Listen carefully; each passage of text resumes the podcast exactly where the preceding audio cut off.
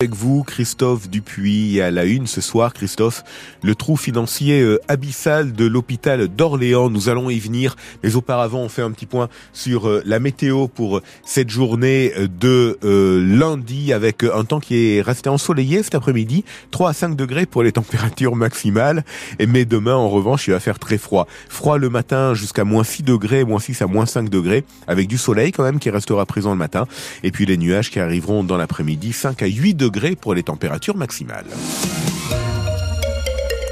Et donc Christophe, comme euh, je vous l'annonçais ce soir, le trou financier abyssal de l'hôpital d'Orléans. Oui, c'est une information que vous révèle ce soir France Bleu Orléans. Le CHU d'Orléans a terminé l'année 2023 avec un déficit record de 52 millions d'euros. C'est 5 fois plus qu'en 2022 et c'est l'équivalent de 10% de son budget. Pas question pour autant, François Guéroux, pour l'hôpital, de mettre en place à ce stade un plan d'économie.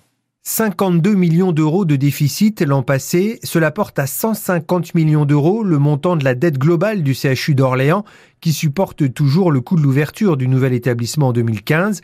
Ce montant peut donner le tournis, mais Olivier Boyer, le directeur du CHU d'Orléans, relativise. Globalement, il est préoccupant, mais vous savez, comme dans l'ensemble des établissements français, la situation de l'hôpital d'Orléans, même si elle est un peu moins bonne parce qu'on a perdu plus d'activité que d'autres établissements, elle n'est pas très différente de celle qu'on rencontre dans de nombreux établissements avec des difficultés à recruter des personnels paramédicaux et finalement à répondre aux besoins de santé de la population. À ce jour, 118 lits restent fermés fermé à l'hôpital d'Orléans faute de personnel. Or, moins de lits, c'est moins d'activité et au final moins de recettes. Pour briser ce cercle vicieux, la solution ne peut pas être, comme en 2017, de supprimer des postes. Il faut au contraire rechercher davantage d'activités, souligne Olivier Boyer. Il est évident que chaque fois qu'on pourra faire des économies, dépenser plus intelligemment, de façon plus rationnelle, on le fait aussi. Hein. Évidemment, on se contente pas euh, d'attendre que l'activité vienne. Mais on va pas faire de plan de réduction de l'emploi. C'est pas l'objectif, surtout à un moment où il y a une forte attente euh, de recrutement. Des recrutements qui seront plus faciles grâce au passage en CHU qui rend l'établissement plus attractif. C'est du moins l'espoir de la direction. Et lors du Ségur de la Santé, l'État a promis d'apporter 93 millions d'euros pour aider le CHU d'Orléans à résorber cette dette, mais cette aide ne sera en fait versée que progressivement sur plusieurs années. L'île de la Réunion repasse en alerte rouge. Le cyclone Bellal continue de s'éloigner, mais reste menaçant. Les 870 000 habitants demeurent confinés. Euh, mais les secours peuvent désormais euh, sortir pour intervenir. Une personne sans abri est décédée.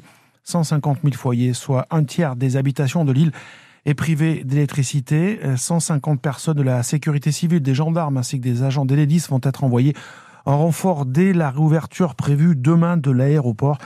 Des vents entre 150 et 170 km heure avec des pointes à plus de 200 km heure euh, sur certaines parties de l'île ont été enregistrées.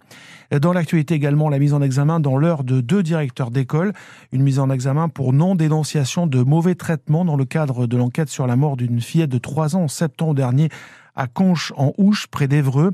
Il s'agit de la directrice de l'école maternelle où était scolarisée la petite fille, ainsi que le directeur de l'école euh, primaire euh, du garçon de son frère âgé de 6 ans qui lui aussi a été victime de maltraitance. Les parents des enfants sont en détention provisoire. La mort sur le Dakar du pilote moto euh, Carles Falcon. Âgé de 45 ans, le motard espagnol a succombé à ses blessures après une lourde chute survenue le 7 janvier dernier lors de la deuxième étape du rallye en Arabie saoudite. Et autre grand titre ce soir, la tourmente se poursuit autour de la ministre de l'Éducation nationale. La polémique ne retombe pas après les propos d'Amélie euh, Oudéa Castera sur l'inscription de ses enfants dans une école privée. Choix motivé par des paquets d'heures non remplacés dans le public selon la ministre.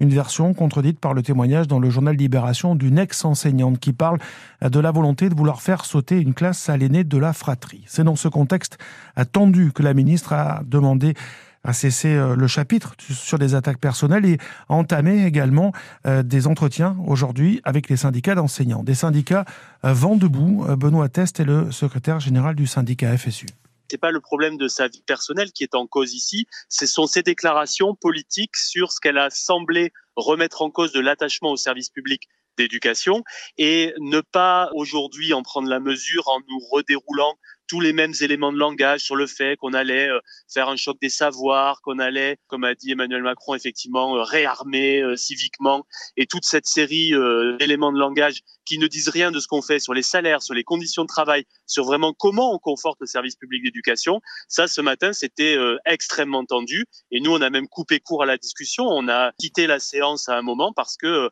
on pense qu'on ne peut plus discuter de manière sereine avec cette ministre. Et plusieurs voix au sein de l'opposition se sont fait entendre aujourd'hui pour réclamer la démission de la ministre de l'Éducation.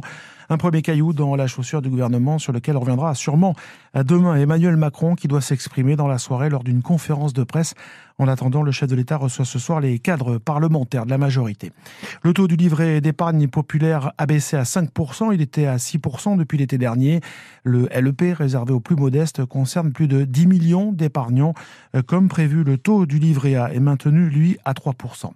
Un projet de loi pour susciter des vocations et faciliter la reprise d'exploitation agricole devrait être présenté la semaine prochaine en Conseil des ministres. Il y a urgence. Un tiers des 500 000 agriculteurs seront partis à la retraite dans la décennie qui vient.